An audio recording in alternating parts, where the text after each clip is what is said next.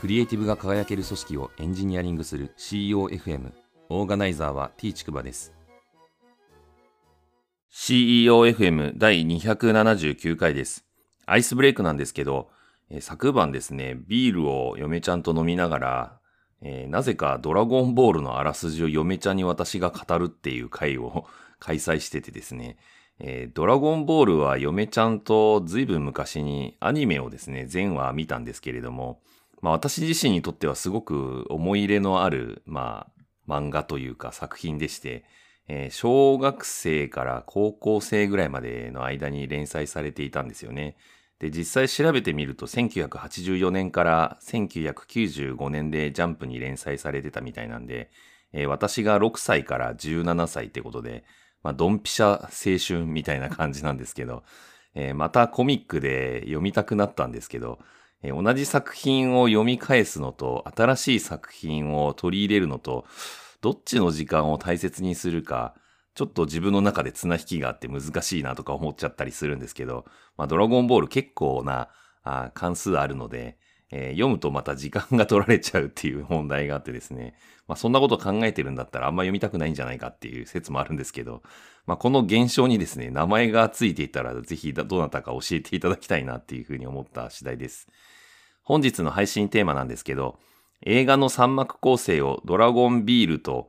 えー COFM に適用してみたという話をします。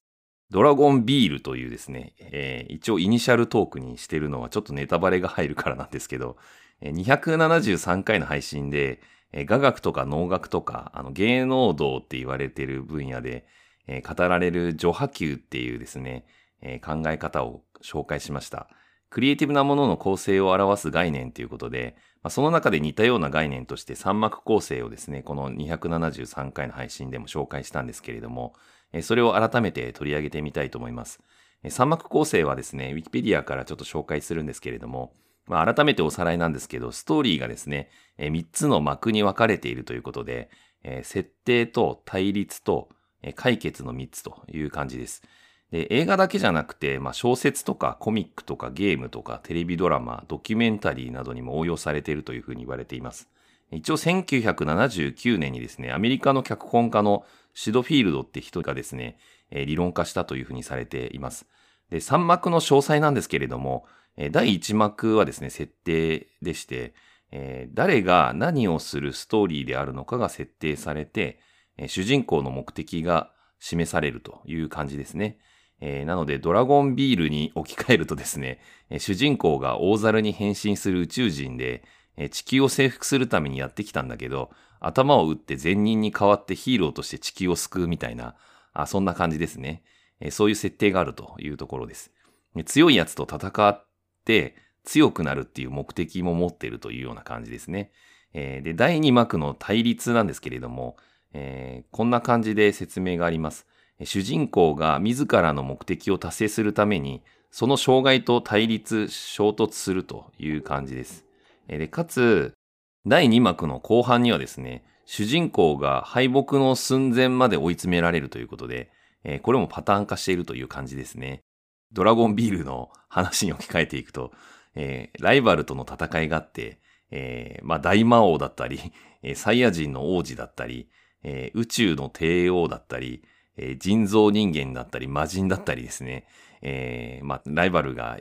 まあ立ち代わり出てくるというような感じなんですけれども、まあ大体主人公はですね、死にかけてるっていうか、むしろ死んでる場面もあるっていうような感じですね。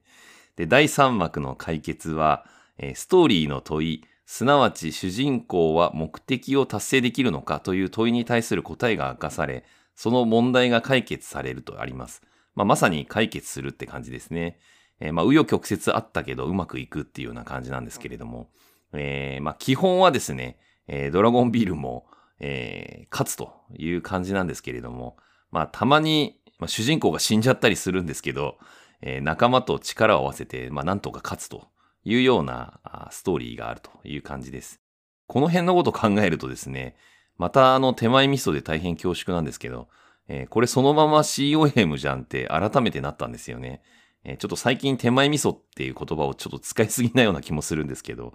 えー設定はですね、クリエイティブですね。まあ、このポッドキャストはクリエイティブが輝ける組織をエンジニアリングするっていうテーマで話してますけど、えー、このクリエイティブっていうのは01の部分が結構大きくて、内発的なものがベースになってることが多いんですよね。なので、この設定を考えるっていうところは結構01で考えないといけないっていう側面があるかなっていうふうに感じています。で、第2幕の対立はですね、えー、組織と言えるんじゃないかなと思っていて、えー、正義と悪は表裏一体という感じで、まあ、人は何かしら目的を持つとですね、えー、阻害する人とか組織に必ず出くわすんですよね。え、これ面白い話で、えー、大体がうまくいかないっていう感じですね。目的を持って生きようとすればするほど。なので、まあ何かしら波風は立つんですけど、まあ船が前に進むためには、まあ、波風が立ってもですね、まあ、それをかき分けていかないと前に進めないみたいな、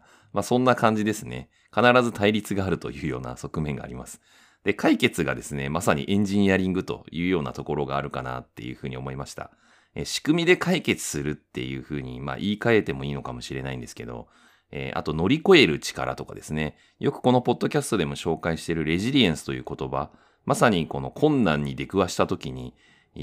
工夫して乗り越えるみたいなところですね。えそういったところってエンジニアリングに通じるんじゃないかなっていうふうに感じています。えー、まあ何が言いたかったかというとですね、クリエイティブなものってやっぱりこの三幕構成みたいなものがあかなり自然と湧き出てくるものだなっていうのを改めて感じたんですけど、まあ、ポッドキャストにもですね、三幕構成っていうのは使えるような気がするぞっていう話をちょっと今日はしたかったっていう感じです。第279回の配信は以上です。ご意見ご感想などあれば、Twitter アカウント t ちくばまで、ハッシュタグは CEOFM です。